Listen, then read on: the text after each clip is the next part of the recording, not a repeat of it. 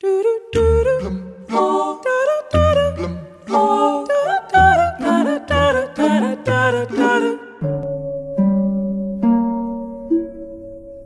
agora, para onde devo ir? Se me permite, esse caminho aqui é muito bonito. Está fazendo isso de propósito ou está fazendo isso sem pensar? Esse é o problema. Eu não posso pensar. Eu não tenho cérebro. Nagoro, uma pequena vila japonesa de apenas 30 habitantes, de acordo com o último censo, de agosto de 2016, tem cerca de 350 espantalhos espalhados em diversas ruas e locais. A tradição começou no ano 2000, com Tsumiki Ayano, que regressou nesse ano à sua vila natal, onde construiu o primeiro. Hoje em dia são cerca de 350 espantalhos que se tornaram na principal atração turística de Nagoro.